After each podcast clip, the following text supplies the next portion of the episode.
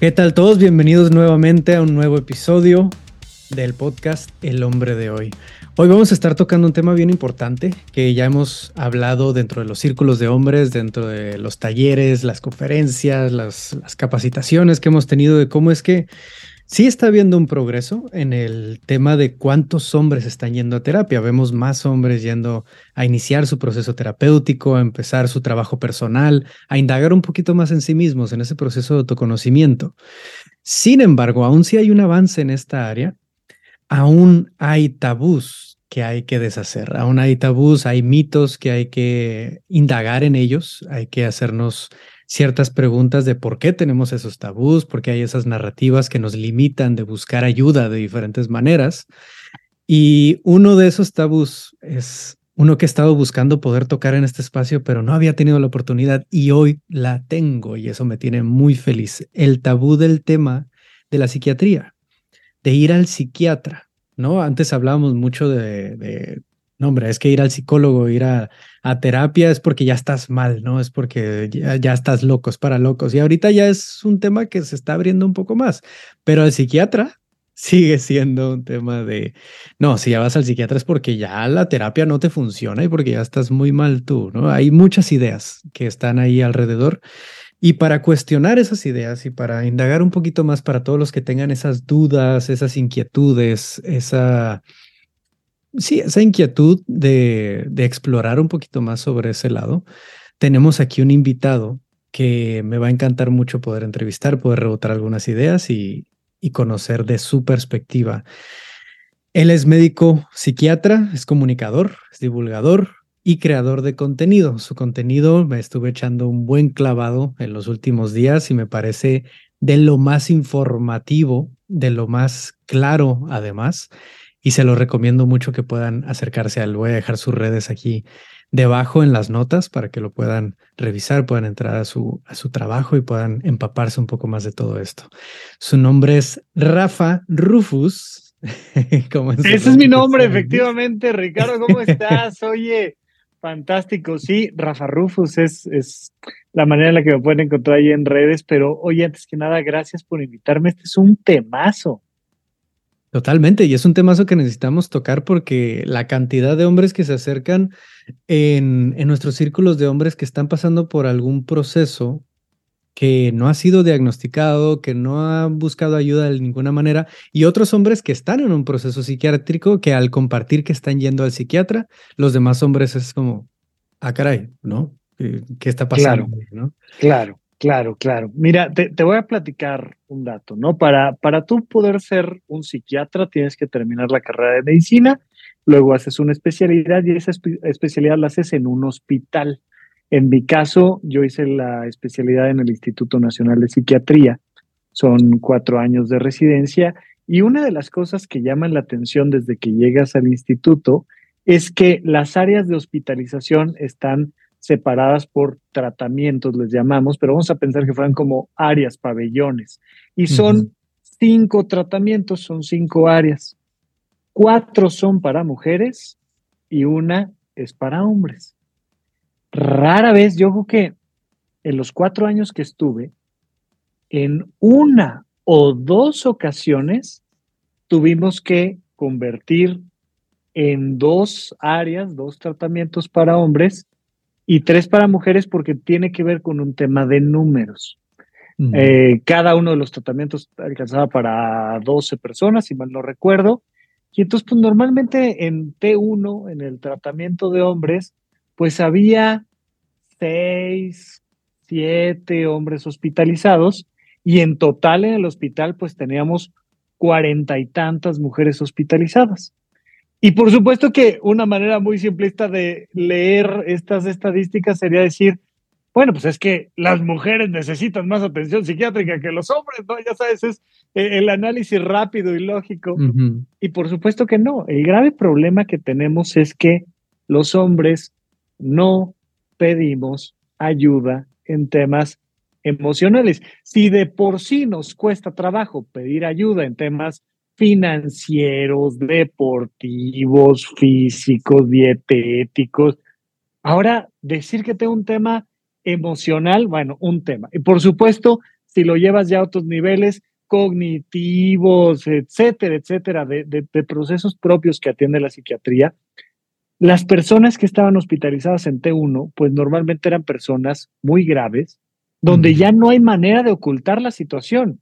Tienes una persona que tuvo un brote psicótico, tienes una persona que tiene este, un cuadro depresivo horrible y que entonces falló en el intento suicida y tal, pero la mayoría de las mujeres buscaban atención antes. Yo no sé cómo andan tus, tus estadísticas en el podcast, porque este es uno muy particular, el tuyo, pero lo que vemos incluso en temas de consumo de contenido de inteligencia emocional, de psicoterapia, de desarrollo personal, es una clara tendencia de las mujeres a buscar ese desarrollo, ese apoyo. Entonces, por supuesto que tienen más herramientas que nosotros, pero como los chicos no lloran, pues entonces nosotros no tenemos esa oportunidad y nos meten en condiciones complicadas. Entonces, pues por ahí quería dejarte ese dato para empezar a platicar. No, sí, es un dato buenísimo para iniciar justamente con este espacio y con esta plática. Antes de continuar con estos temas que con esto que me compartías ahorita ya, ya me surgieron un par de preguntas extra sobre todo esto, pero como es el ritual aquí en este espacio, me gustaría primero que nada preguntarte, ahorita nos compartías un poco de de esos años que estuviste en el hospital, en, tus estudios, en la especialización y demás. Me gustaría preguntarte antes de avanzar, ¿qué te llevó a estudiar esto? ¿Qué te llevó a hacer lo que estás haciendo ahorita? Si es que hay una historia más o alguna razón detrás. No sé si la historia sea la más divertida del mundo, pero, pero ha sido un tema más bien de curiosidad. Para mí es un hobby. estos temas me encantan, me han fascinado desde siempre.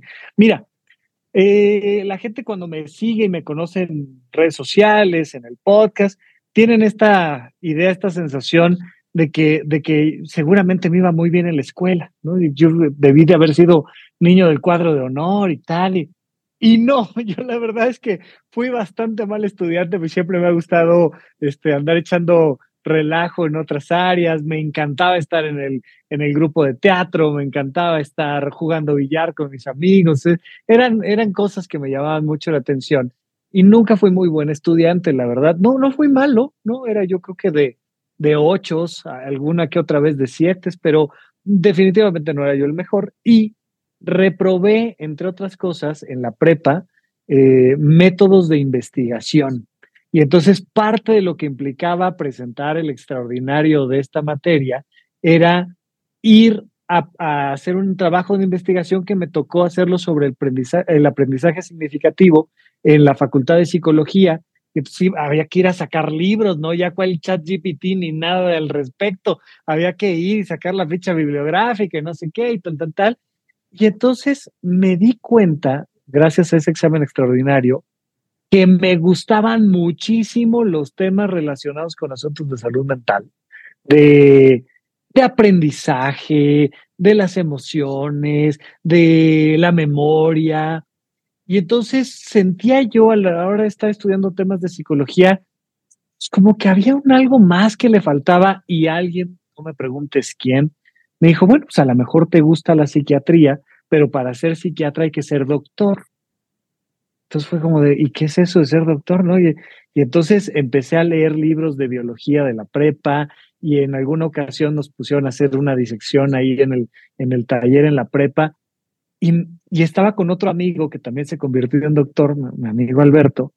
Entonces bajamos la mirada, estábamos haciendo nuestra disección y habían pasado dos horas, nuestros compañeros ya se habían ido y afortunadamente nuestros maestros nos habían dejado continuar con nuestra disección y llegaron otros chavos de, de, de, de, otros salones y, y nosotros seguíamos en lo nuestro y se fueron y llegaron otros y se fueron y nos quedamos tres horas haciendo este trabajo de disección y viendo la anatomía y la fisiología y, era una cosa fascinante. Entonces ya traía yo este, este gusto por el tema de la psicología, descubrí un, un, gusto tremendo por el tema de la medicina. Recién me preguntaban, oye, es que yo quiero ser psiquiatra, pero no me gusta la idea de estudiar medicina. No, no te metas. O sea, de verdad medicina tiene que ser algo que te apasione, si no se vuelve un infierno, pero si te gusta, es interesantísimo. Me metí a la Facultad de Medicina y durante un buen periodo de, mi formación como médico,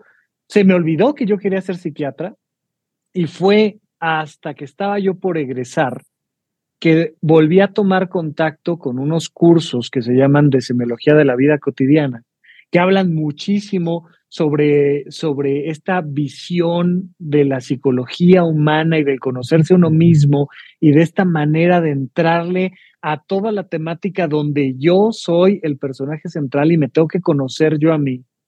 Y de repente fue como de, claro, si yo me metía a esto para estudiar psiquiatría y me redirigí a todo el tema de la psiquiatría y fue, bueno, apasionante cuatro años de estar metido en el hospital psiquiátrico, entendiendo ahora de los trastornos mentales, de estas enfermedades, de conviviendo con un montón de gente, pero pues e, ese fue el camino. A la par siempre estuve pegado al teatro, a la par siempre estuve pegado al circo, y entonces el teatro y el circo que me han acompañado siempre, que me han hecho saber mucho más de cosas psicológicas, de relaciones humanas. Y entonces cuando vas leyendo textos, que justo un poco de ahí parte la idea de la semiología de la vida cotidiana, de entender nuestra vida como una novela, como una obra de teatro, y eso... Pues fue además un complemento fantástico que no se me ha quitado hasta la fecha. Cine, teatro, danza, han sido cosas que me han me han llenado de una visión distinta de qué es el ser humano. Claro, una forma más integral, ¿no? De verlo de alguna claro. manera. Aquí me, me, surge la pregunta como me anoto aquí entre los, los que no conocemos demasiado del tema de la psiquiatría. De hecho, yo he estado pensando últimamente asistir al psiquiatra por primera vez. Nunca he ido okay. a psiquiatra. En terapia tengo años, pero la psiquiatría estoy apenas considerándolo. Una pregunta que me surge es, ¿por qué la psiquiatría está ligada con la medicina? ¿Por qué un psiquiatra tiene que venir de un estudio médico?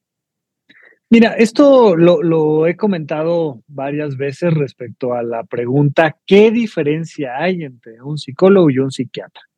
Y les digo, mira, piensa que tienes una computadora, ¿ok? Acabas de comprar tu computadora, en esta analogía va a ser tu mente, tu cerebro. Esta computadora se te cae y se maltrata la parte donde se conecta el cargador y entonces no está cargando. Ok, tienes que ir a atenderte con un neurólogo porque lo que está mal es el hardware. Oye, no, pero resulta que se le metió un virus a la computadora y cada vez que abro la computadora me sale una ventana de error y cosas raras y, ok, hay un daño en el software. Pero si la computadora está perfecta, solo que no la sabes usar del todo bien, entonces vas con una persona que ha estudiado psicología que te enseña a usar correctamente tu propia computadora. Entonces, el psiquiatra existe desde el rubro de la medicina porque es alguien que atiende una enfermedad, propiamente dicho, un trastorno, pero es una enfermedad. Puede ser que un hipertiroidismo o puede ser que este, una anemia te dé síntomas depresivos o ansiosos o psicóticos y puede ser que un tumor te cause una serie de sintomatologías psiquiátricas en el software. Puede ser que no, puede ser que simplemente hayas tenido una ruptura en tu relación de pareja o la pérdida de un familiar y entonces estés teniendo una depresión que se sale de lo normal, que dura meses y que es muy intensa y entonces necesitas un diagnóstico y un tratamiento médico. Médico no necesariamente significa que sí o sí vayas a tomar medicamentos, pero sí de inicio la evaluación, el diagnóstico tiene que ser psiquiátrico. Es, oye, ¿esta computadora está bien o tiene una enfermedad, tiene un virus o tiene un... No, no, no, la computadora está bien. Yo que soy psiquiatra y que soy médico, ya me aseguré de que no hay una enfermedad, un trastorno, uh -huh. y entonces podemos trabajar junto con una persona que se dedica a la psicología, pero ya la parte médica está descartada.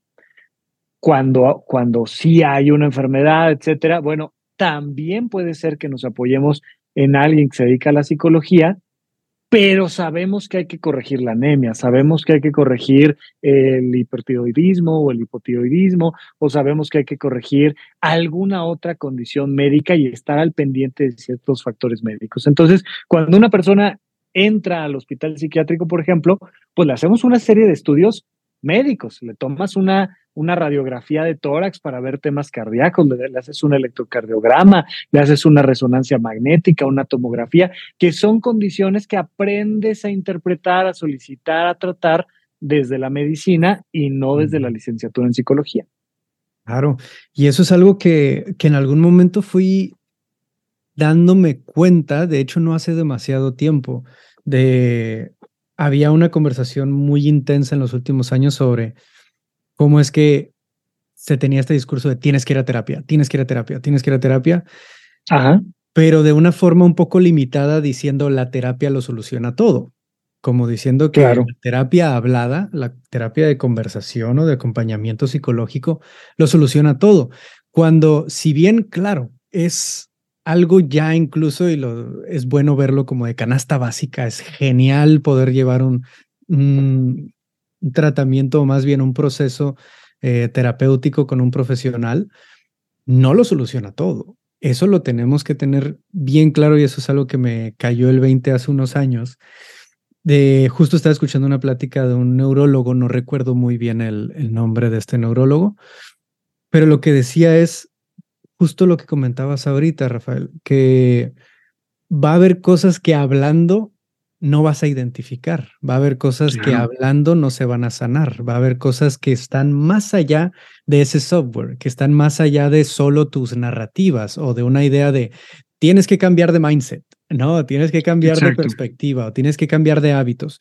Hay cosas que están muy adentro, que están afectando de manera eh, de manera directa en el cerebro, de algún desbalance de algún tipo, o vaya, desde mi ignorancia eh, voy diciéndolo de esta manera, ¿no? Pero puede que haya un aspecto más biológico, más cerebral, más neurológico, que esté afectando y que no nos demos cuenta y que estemos intentando por años a través de un proceso terapéutico y lleguemos a un tope a un tope en el que ya no avanzamos más de ahí porque es un aspecto que no se sana hablando.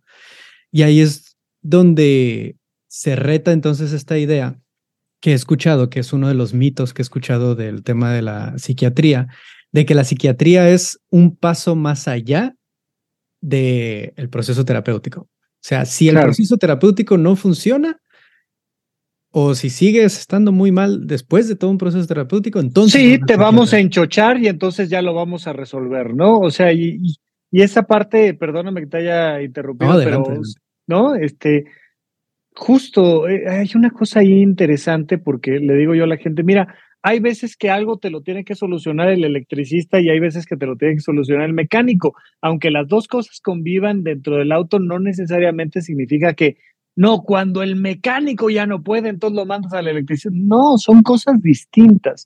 Y, y ahorita llegamos a esos puntos donde la gente se puede confundir un poquito, pero voy en temas cronológicos. Por ejemplo, una de las cosas que atendemos los psiquiatras es la demencia tipo Alzheimer. Entonces, hay una serie de demencias, una de ellas puede ser la demencia vascular, la demencia Alzheimer, son cosas que los psiquiatras atendemos. Y creo que para todo el mundo sería más o menos fácil de entender que un, un cuadro de Alzheimer no lo vas a atender con psicoterapia, ¿no? No te vas a sentar a platicar de cómo está tu manera de pensar y vas a salir de ahí sin Alzheimer o sin una demencia vascular. Oye, traes infartos en la corteza cerebral. O sea, pues por supuesto que necesitas ir con un doctor. ¿Con quién? Con el psiquiatra hay trastornos de sueño, por ejemplo, ataques de pánico, este, o temas de insomnio que tienes que atender con un doctor. Hay un montón de temas del neurodesarrollo que tienen que ver con Asperger, que tienen que ver con TDA, que tienen que ver con otras condiciones que tiene que atender el psiquiatra.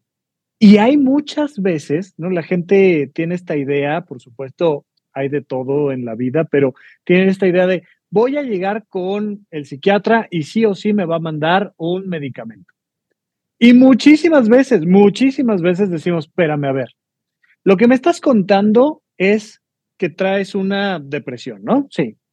Esta depresión viene de que tienes una mala dinámica familiar, de que estás trabajando en algo que no te gusta, de que le has dado prioridad al trabajo que no te gusta por encima de tu sueño, no estás durmiendo bien, no estás comiendo bien, y recién te robaron la cartera, ¿no? Y te sientes así horrible. Sí, perfecto. Abrumadísimo. ¿Y quieres que te lo quite con un medicamento? ¿Cómo? Necesitas ir a una terapia, necesitas ayudarte de muchas otras herramientas que te permitan poner en orden tu dinámica familiar, hablar con tu pareja, poner en orden tus prioridades, manejar tu agenda, dormir, comer adecuadamente.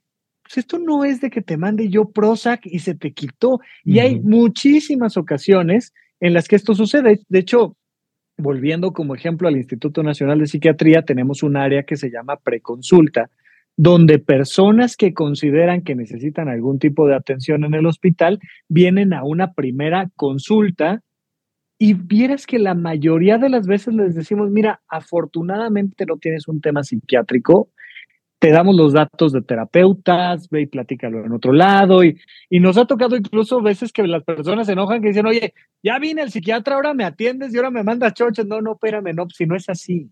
Estas cosas se hacen cuando sí tocan y cuando no tocan, pues no se hacen.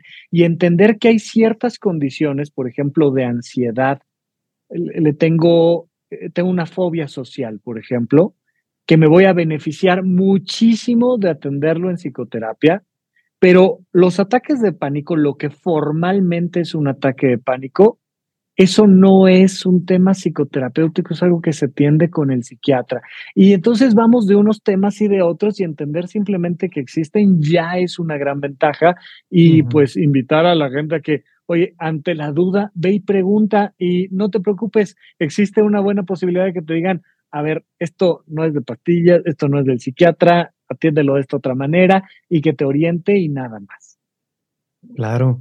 Y es que también escucho, vaya, ahorita escuchándote todo esto que, compartes, me parece de lo más valioso y al mismo tiempo veo el tema de cómo uno de los miedos que más hay es justo el, vaya, pues empezar un proceso de medicación eh, lo que decías ahorita es, me van a chochear, ¿no? Me van a llenar con, me voy a llegar y lo primero que me va a decir, ah, andas ansioso, tómate este ansiolítico o tómate esto de acá sin revisar nada más. Porque he escuchado algunas historias de terror de... Dale, dale. Que hay personas que, que, han llegado que no les cuentan ni tres cosas y ya los tienen en, en medicamento. Como también, vaya, tanto por intereses farmacéuticos, de ventas y, de, y demás, como también otros, otras historias donde he escuchado de personas que a través de procesos psiquiátricos han regresado a una vida funcional, que realmente les ha ayudado maravillas. Ah, claro, con sus dificultades en el proceso para encontrar el medicamento que les correspondía y además que ahorita podemos tocar un, un, un poquito más de eso.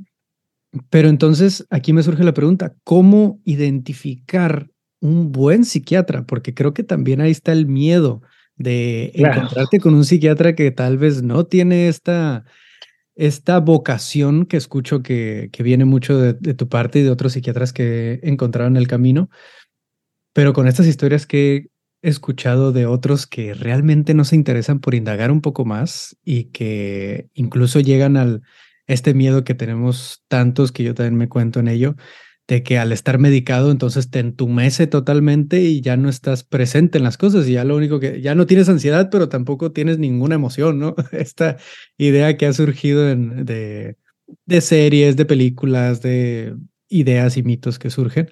Pero entonces regreso a esta pregunta. ¿Cómo identificar, cómo elegir a un buen psiquiatra?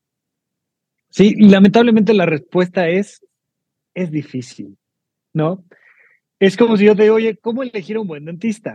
¿Cómo elegir un buen mecánico? ¿Cómo elegir una buena agencia de marketing? ¿Cómo elegir? O sea, esto entendamos que nos pasa a todos los niveles habidos y por haber y que siempre está el riesgo de que tengas una mala experiencia, ¿no? O sea, si nos ponemos a pedirle aquí al público que nos manden sus malas experiencias con un restaurante o con un dentista o con un mecánico, pues te van a contar historias de terror. Y lamentablemente eso pasa. Hay muchos médicos en general que tienen una mala formación, que hubo deficiencias en la formación. Hay muchos psiquiatras que además tienen más interés en lo económico que en ayudar a la otra persona. E, es complicado. Pero primero, entendamos una cosa. Este psiquiatra con quien estás acudiendo, vamos a pensar que estás yendo con una doctora, te debe de generar confianza y te debe de hacer sentido lo que dice. Un elemento fundamental a entender es que tú que estás yendo a consulta eres quien manda.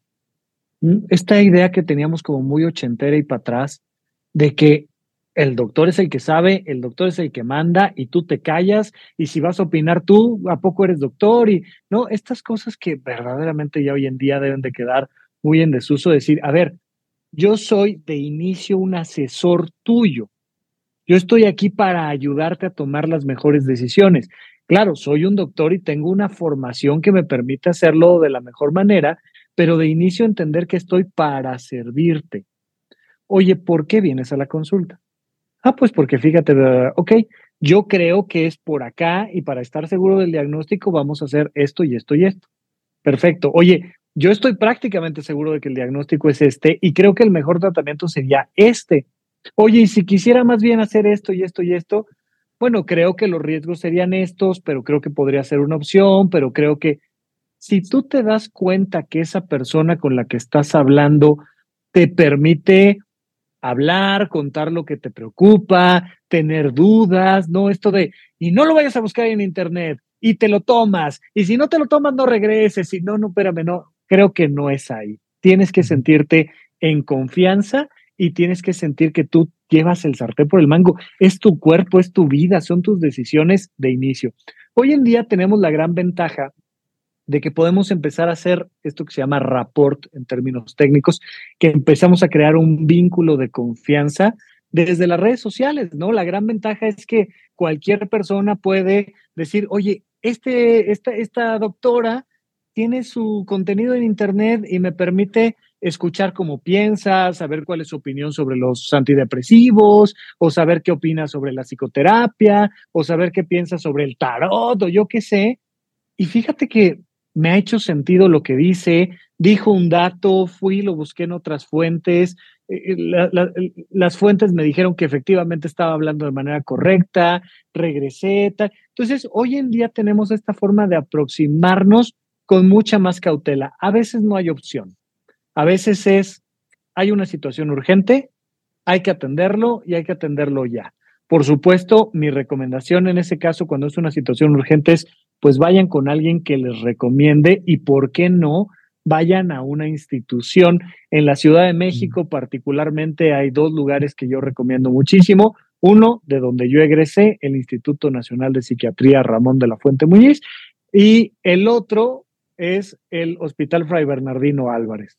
Entonces, en el Instituto Nacional de, Psiquiatría o en el Fray Bernardino, te vas a encontrar con instituciones de alto nivel, de cuidados a los derechos humanos, donde te van a escuchar, puedes ir a un servicio de urgencias. Vaya, te cuesta cuando yo egresé costaba 70 pesos, no sé cuánto cuesta hoy en día, pero menos de, dos, de 200 pesos te va a costar la consulta de urgencia y vas a tener una atención profesional, institucional, adecuada. Pero pues incluso en el instituto o demás, pues te puedes encontrar con una mala experiencia y entonces decir, no satanices la psiquiatría, busca una segunda o una tercera opinión. Ya, oye, me fue mal, me fue mal, ni hablar, pero hagamos lo posible por sí buscar una atención formal, basada en evidencia científica, pero sobre todo también humana, amable, cuidadosa. Claro, y ahorita mencionaste algo bien importante que es eh, que tenga ese cuidado con el tema de derechos humanos, ¿no? Porque algo que, vaya, desde igual, ahorita como mencionaba, desde la ignorancia y desde lo poco que se ha visto en, películas, series, ideas, historias de terror también de, de cómo es que si te, si te eh, internan en un hospital psiquiátrico ya es una tortura, ¿no? Que ya hay los, nos quedamos con las ideas de los métodos antiguos, de que, que te hace creer que vas a salir peor de esos espacios. Y sin embargo he estado... O que no vas a salir, Ricardo. O que no vas a salir nunca y que eso ya es para siempre. Ya entraste y ya no sales nunca, ¿no?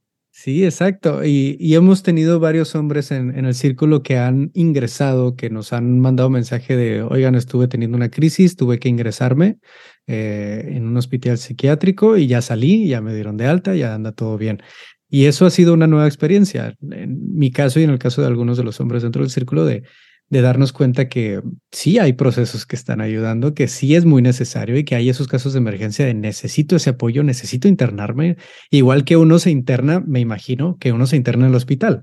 Tengo una infección, tengo algo de emergencia, tengo que atenderlo, vamos y me interno. Igual en, este caso, porque también no es un tema solo de, ah, cómo me siento, sino el organismo también está teniendo un desbalance y, y, algo que se tiene que atender urgentemente. Ahí me gustaría preguntarte, Rafael, ¿qué, qué casos de emergencia son los que, los que pudiéramos identificar en estas situaciones? Claro.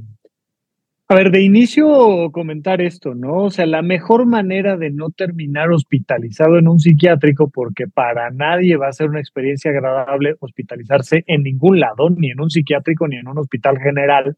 No queremos hospitalizarnos, pues siempre lo mejor es prevenir.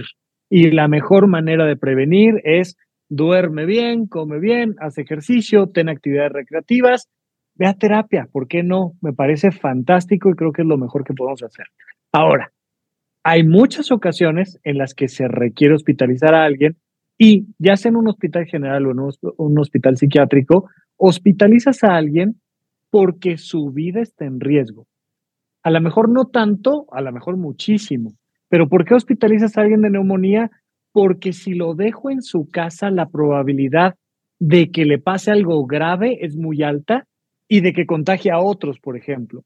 Entonces, ¿sabes qué? Vamos a retenerte aquí para evitar que algo malo pase, ¿no? Entonces, quitarnos de la cabeza que es una especie de castigo, vergüenza. No, no, no, no, no. Es porque nos urge atenderte que te vas a quedar hospitalizado. La mayoría de los medicamentos psiquiátricos tardan tiempo en hacer efecto, más o menos unas dos, tres semanas ansiolíticos, antidepresivos, antipsicóticos, anticonvulsivos, etcétera, etcétera, necesitamos tiempo.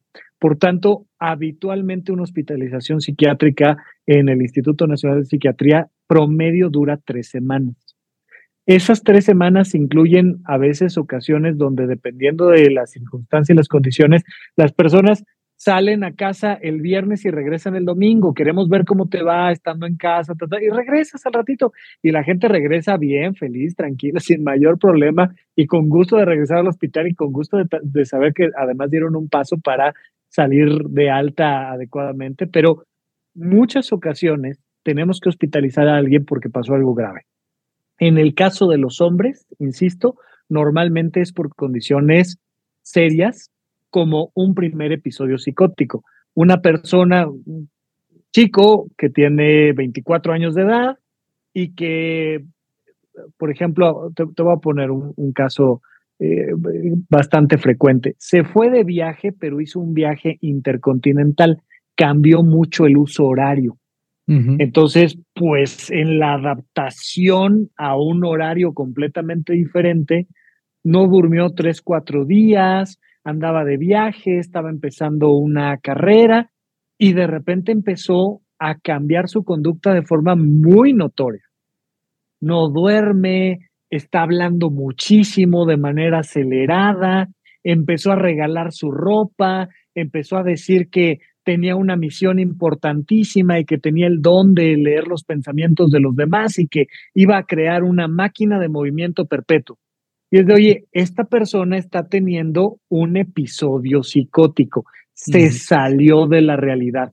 Puede ser por eso, puede ser porque consumió, alguien se fue de viaje de experiencia a consumir ciertas sustancias y de 10 que fueron, a 9 les fue fantásticamente bien, pero a uno, bueno, regresó agresivo, no lo podíamos contener, no está durmiendo, tal, tal, tal.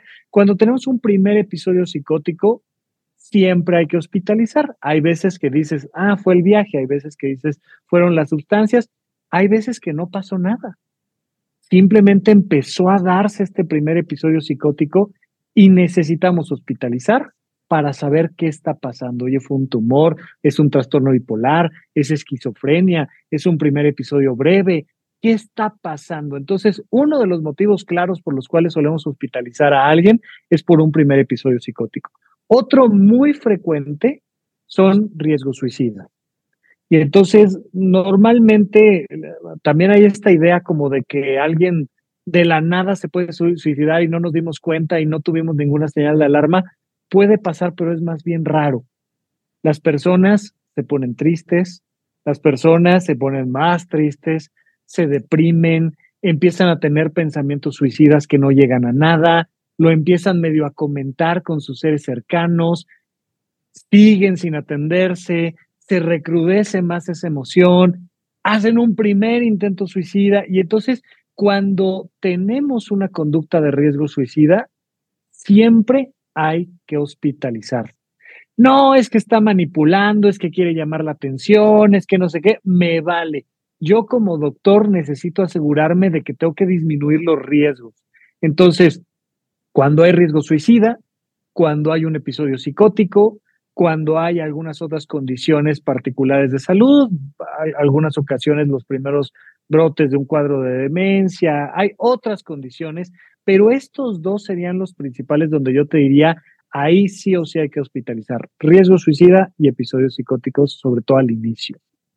Claro, y ayuda mucho a, identificar un poco más, eh, sobre todo en esas ocasiones, como dices, que hay alguna transición fuerte, que hay, puede ser tanto un tema de descanso, ¿no? Del jet lag en el cambio de horario por un movimiento, como una transición fuerte, como una pandemia, una crisis económica. Imagínate, bueno, por supuesto que, claro, en la pandemia tuvimos N cantidad de casos de, oye, todos teníamos miedo. Y si además tenía ciertas condiciones no privilegiadas de trabajo, de familia, de consumo previo de sustancias, que a muchos los llevaron a, a necesitar ayuda psiquiátrica. Perdóname, te interrumpí, te escucho. No, y justo iba a eso, en el tema de cómo globalmente se está dando una situación fuerte de diferentes crisis que se van uniendo y se van acumulando y que se van visibilizando todavía más y estamos todavía más susceptibles a ser afectados por ello por una comunicación global que tenemos en redes sociales y demás. Llego a esta pregunta que, que he estado dándole vueltas anteriormente y, y, que se ha visto desde varios discursos, desde varias ideas o teorías, pero que creo que es una combinación de estas teorías que justo habla de cómo es que hoy en día estamos viendo a más personas diagnosticadas con trastorno bipolar, con un TLP, ¿no? un trastorno eh, de límite de la personalidad, Sí, diferentes trastornos que se han estado diagnosticando más y últimamente he estado encontrándome con más personas en mi vida eh, personal como también en, el trabajo que hacemos, con más hombres que están diagnosticados formalmente con el tema de, del trastorno límite de la personalidad, principalmente.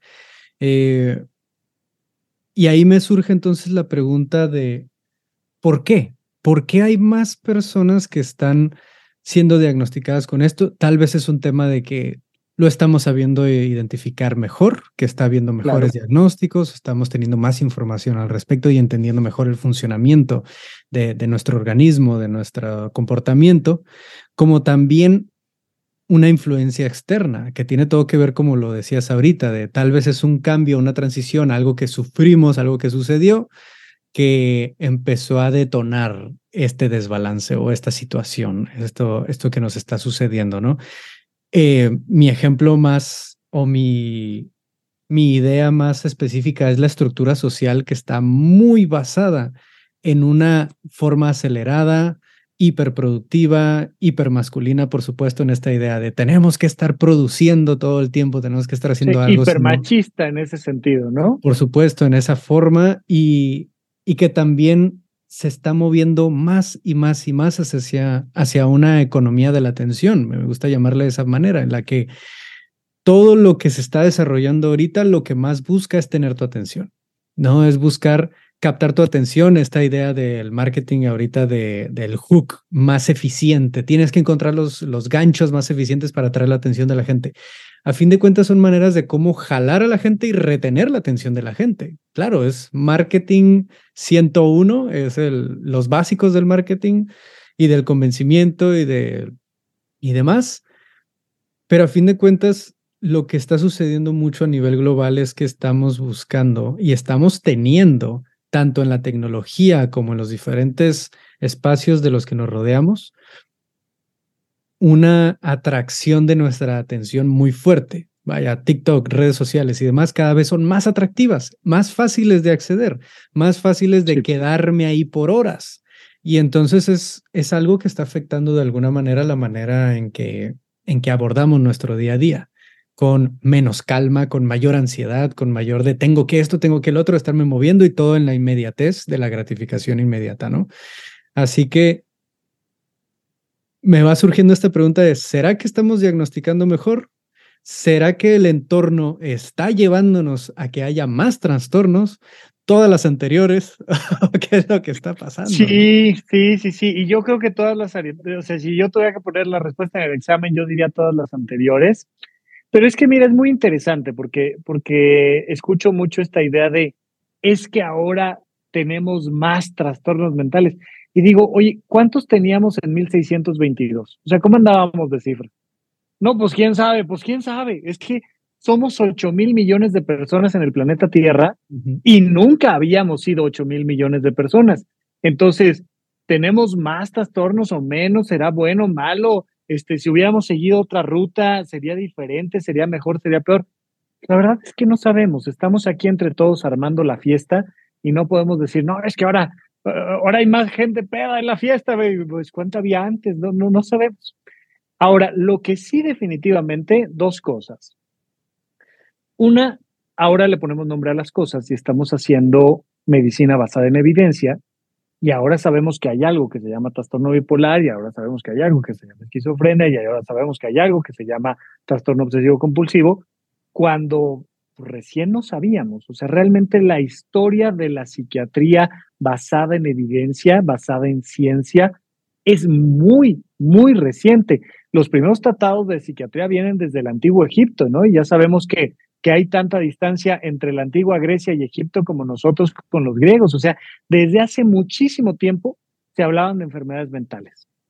Pero te diré que, por ejemplo, los antidepresivos, los antipsicóticos, que fueron los primeros medicamentos psiquiátricos, se desarrollaron en 1950. Ayer.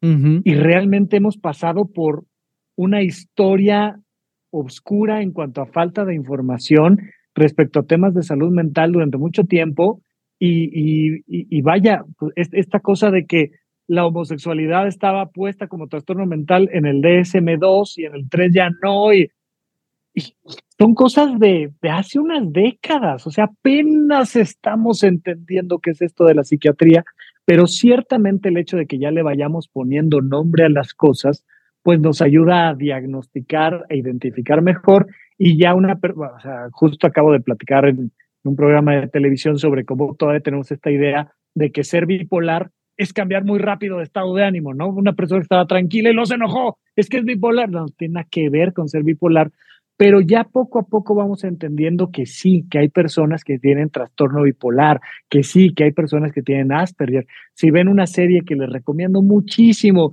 que se llama Amor en el Espectro. Eh, es sobre cómo personas que tienen autismo buscan también enamorarse y formar una relación de pareja. Y algo que dicen mucho las chicas ahí en la serie es, pues no me diagnosticaban porque no había modelos de diagnóstico femenino del autismo. Había como un autismo de un varón en particular. Y había muchos otros varones que no tenían el diagnóstico porque no sabíamos que eso era autismo. Y especialmente había muchas chicas que no tenían el diagnóstico porque no sabíamos que esto otro también es autismo. Entonces, poco a poquito vamos sabiendo más y entonces ya podemos decir, ah, mira, sí, tengo autismo. O, ah, mira, mi, mi, mi hermano, mi hija, mi, tienen esta enfermedad mental, tiene depresión, ataques de pánico, trastorno bipolar. Entonces, por un lado lo diagnosticamos más. Por otro lado, las grandes ciudades han estado acabando con algo que se llama el tercer espacio, que tiene que ver con la comunidad, con la convivencia. Hay un libro fantástico que se llama Dignos de ser humanos, que te habla de cómo los seres humanos somos buenos por naturaleza, pero necesitamos vincularnos con otros para sacar esta bondad y esta bondad nos ayuda a tener una buena salud mental. Eh, por ahí un café muy famoso se dijo a sí mismo que ellos eran el tercer espacio, ¿no? que el primer espacio es tu casa, el segundo espacio es tu trabajo o tu escuela y el tercer espacio es este otro espacio donde te sientes como en casa, pero vas y estás y convives y, y las grandes ciudades somos millones de personas en una pequeña área geográfica, pero no conoces a tu vecino, pero no sabes quién es el del auto de al lado, pero vas a un concierto y estás junto con cien mil personas y no conociste a diez, no hay un tercer espacio, no hay esa plaza pública donde saludas a don Roberto y donde pasas y saludas a doña Mariana y donde le compras un helado a y donde empiezas a platicar con los otros y los conoces y te conocen y los ayudas y te ayudan y les aprendes y les enseñas. Y ese tercer espacio social no existe. Incluso si vamos, ¿no? A mí me encanta eh, la UNAM y de repente estos espacios donde llevas a pasear al perro, pero estás con el perro y ves que hay otros 40 que traen a su perro, unos en pareja, unos solteros, ¿verdad? Pero llegaste con tu perro, te fuiste con tu perro y no conociste a nadie. Ahí medianamente, poco a poquito, de repente alguien te regaló una botellita de agua y empezaste a platicar y conociste a alguien, pero realmente las ciudades no tienen estos espacios que permitan crear comunidad, crear vínculos. Y entonces, gente como tú, como yo, que vamos creando espacios donde podemos generar pláticas y encuentros y vas viendo cómo a la gente le hace tanta falta. Mucho de, de los problemas de, de salud mental que tenemos es que estamos inmersos en situaciones tóxicas para nuestra propia salud mental en lo social, pero pues vaya que hemos encontrado ambientes laborales tóxicos y vaya que nos hemos desarrollado en familias violentas, agresivas, tóxicas. Entonces, si no tenemos un ambiente adecuado, si la tierra no es fértil para nuestra salud física y mental, pues por supuesto que vas a tener gente violenta, desconfiada, deprimida, ansiosa, porque además algo que siempre les digo es nuestro cerebro no está diseñado para ser feliz, está diseñado para sobrevivir. Entonces se activan sistemas de miedo y ansiedad para protegerte, protegerte, protegerte, protegerte, protegerte. Es lo natural, lo natural en los seres humanos, estos mamíferos que nos hemos desarrollado a lo largo de la historia de la vida, estamos diseñados para tener miedo, somos presas de alguna manera y entonces estamos todo el tiempo con, ay, y si esto sale mal, y si lo otro pasa, y si no me reconocen, y si no llego, y si no me entienden, y si... Eh", y entonces pues nos craquela y nos afecta muchísimo. Entonces, sí, más diagnóstico, pero también tenemos entornos que no son los ideales. Exacto. Y ahorita que, que comentas eso, me resuena mucho cómo es que, vaya, el hecho de que somos seres sociales, una de las más grandes torturas para el ser humano es el aislamiento. ¿no? Claro. El aislamiento, por ejemplo, el que vivimos en, en pandemia, que eso amplificó totalmente el tema emocional que estábamos viviendo, principalmente en el tema de los hombres. Vimos un aumento muy cañón de, de las situaciones emocionales que están viviendo tantos dentro de los círculos. Eh, hubo una amplificación gracias a ese aislamiento o, o debido o derivado de ese aislamiento. Y lo que escucho ahorita que comentas es de alguna forma, y me viene también esta frase de, ay, las nuevas generaciones, ¿no? La generación de cristal y todo esto, que le echa la culpa de alguna manera de que estas nuevas generaciones no tienen los mismos valores y demás y todo, ¿no? Cuando tiene mucho más que ver con una estructura en la que nos hemos estado desarrollando y a la que nos hemos estado moviendo, Sí. Y aun cuando estamos tan rodeados de personas, estamos aislados de alguna manera. E, el ejemplo del metro, ¿no? Del subway, del, del, metro. Van miles de personas en el metro, al menos unas decenas de personas en tu mismo vagón y nadie habla. Nadie, todos están perdidos, están con la mirada perdida, están en el teléfono, están, pero cada quien está en lo suyo y nadie conecta. No hay una conexión. Aun si están todos pegados y atascados, no hay una sola palabra. Hay un aislamiento aún en presencia de otras personas o hay una falta de presencia, no sé cómo llamarlo de alguna manera, pero se escucha como que es un aislamiento constante por la estructura social en la que nos hemos estado desarrollando, principalmente en las grandes ciudades, y que está llevándonos a justamente ese sentido de supervivencia, a ese, esa activación de nuestro sistema de supervivencia, porque una de las cosas que entiendo es que el sistema de supervivencia nuestro que nos lleva a la ansiedad, al miedo, a la activación, a, a la, ¿cómo se llama? que nuestro sistema de regulación emocional vaya, está activado totalmente, es por peligros inmediatos y uno de los peligros que más detectamos es cuando no estamos rodeados de una comunidad. O sea, una de las cosas que se, trans, que se traducían en, ok, mi supervivencia es que estoy rodeado de una comunidad. Me siento perteneciente a una comunidad. Cuando me siento aislado o rechazado de esa comunidad, se traduce para mí como muerte. No voy a sobrevivir. Lo que me resuena ahorita es, si estamos en un estado constante de aislamiento, aún rodeados de personas, nuestro sistema de supervivencia se va a estar activando todo el tiempo. Es correcto. A menos que realmente estemos buscando y conectando con un tercer espacio. No, y fíjate que ahorita me, haces pensar precisamente que muchos pacientes que egresan del hospital psiquiátrico salen con amigos de ahí. voy a estar aquí tres semanas, entonces, este, pues te pones a platicar con el de al lado y de repente decir, ah, estamos conviviendo en esto. ¿Por qué se generan las terapias de grupo? ¿Por qué se generan estos espacios como los que tú y yo armamos? Pues porque de repente hay esta necesidad de conectar con el otro. Y es importantísimo. Y por eso en la, parte de prevención les decía, duerme bien, por favor, apaga los aparatos a la hora correcta y duerme. Es importantísimo para el cuidado de tu salud mental. Come bien, haz ejercicio, pero les digo, es súper importante tener actividades recreativas donde conozcas a otra persona. Porque fui a la caminadora, no, fui al gimnasio, me subí a la caminadora, corrí 30 minutos, me bajé y me fui. Es que yo no voy al gimnasio a ser amigos. Y es que yo no vengo al trabajo a ser amigos. Y es que yo no vine, pues entonces ¿a qué viniste? O sea, búscate alguna actividad, la que tú quieras, donde tú quieras, pero sí busca hacer amigos. Y ahí eh, creo que es un, un elemento fundamental que tenemos que dejar claro, que es parte importantísima de la prevención en temas de salud mental. Por supuesto. Y, y, más con estos mitos de qué difícil es hacer amigos en la edad adulta, ¿no?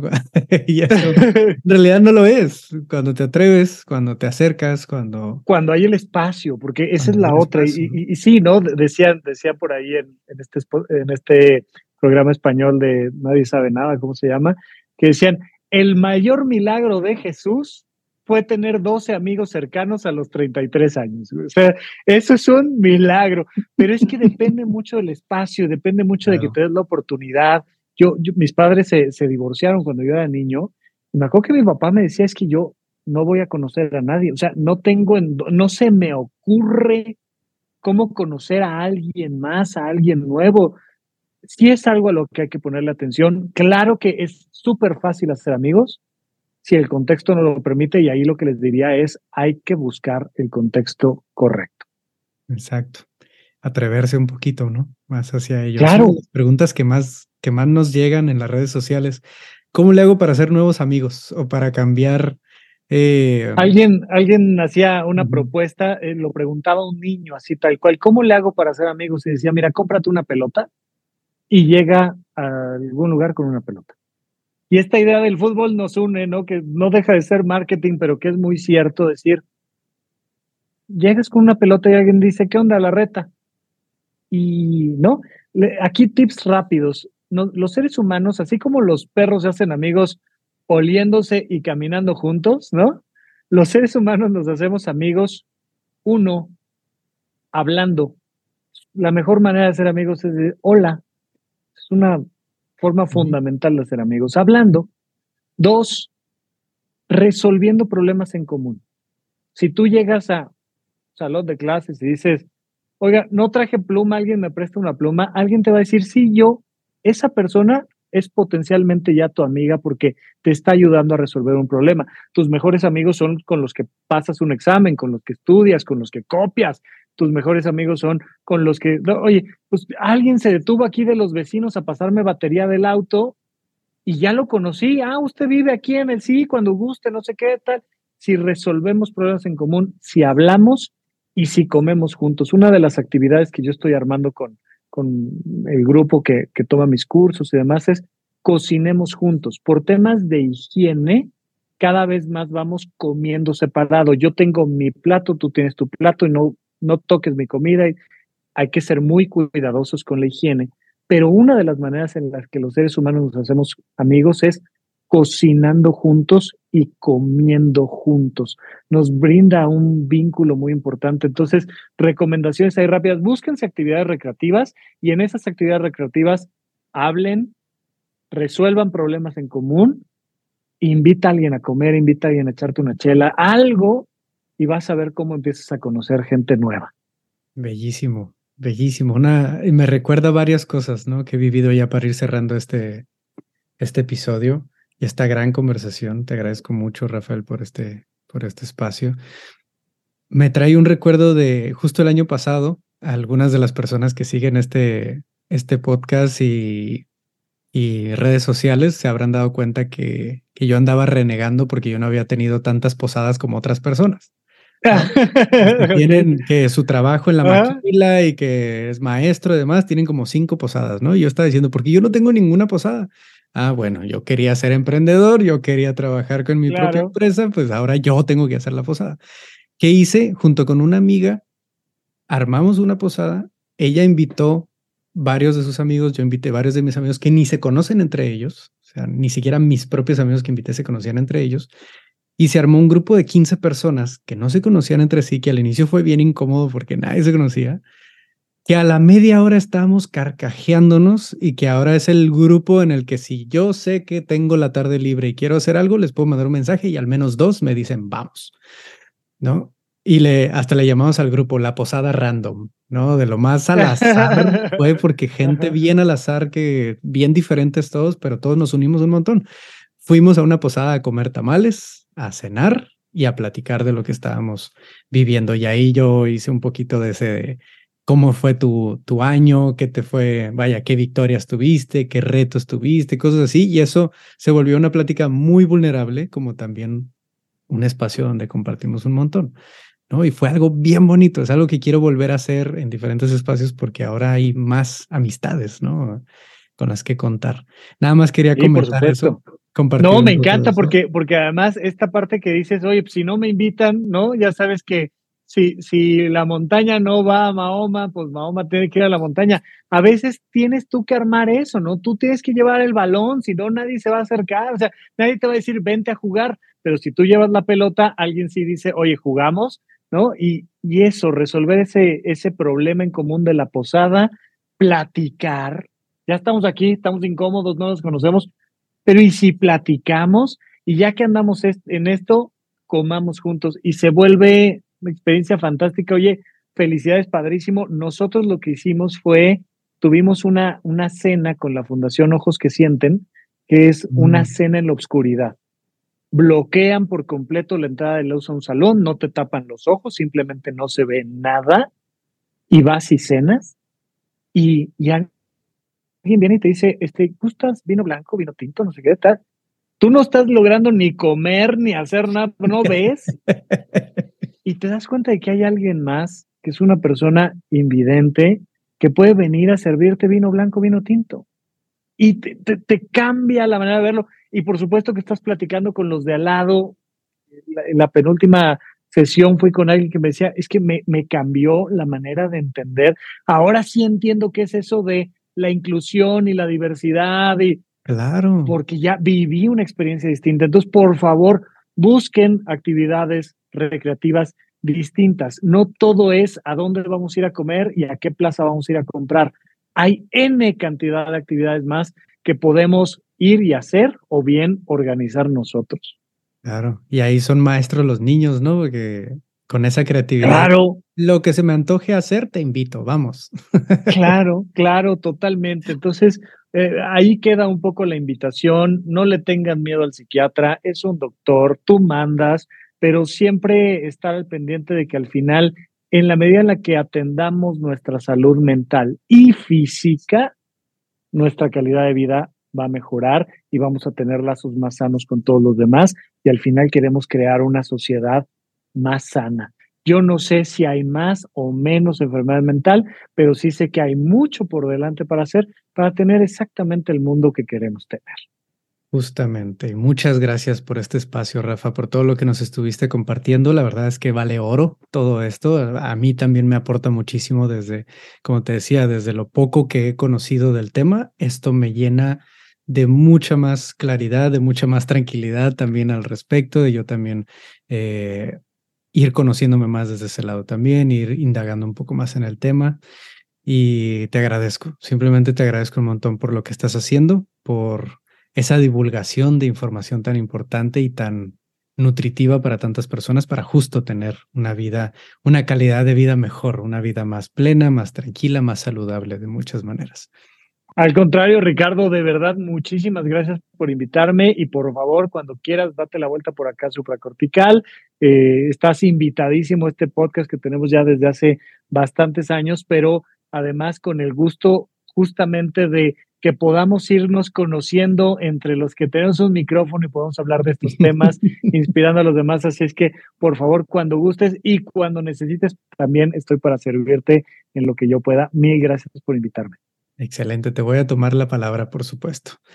Por Para favor. todos los que nos están escuchando aquí en este episodio maravilloso, que la verdad me, me, está gustando muchísimo, les voy a dejar las redes de Rafa aquí debajo en las, en las notas para que puedan seguir su trabajo, se puedan acercar, puedan conocer un poco más de lo que está trabajando y de toda la información y toda la divulgación que está haciendo de este tema tan importante. Les agradezco mucho que se hayan conectado, que hayan llegado hasta aquí en este episodio y les mando un abrazo muy fuerte, así como para ti también, Rafael. Cuídate mucho. Gracias, igual. Adiós.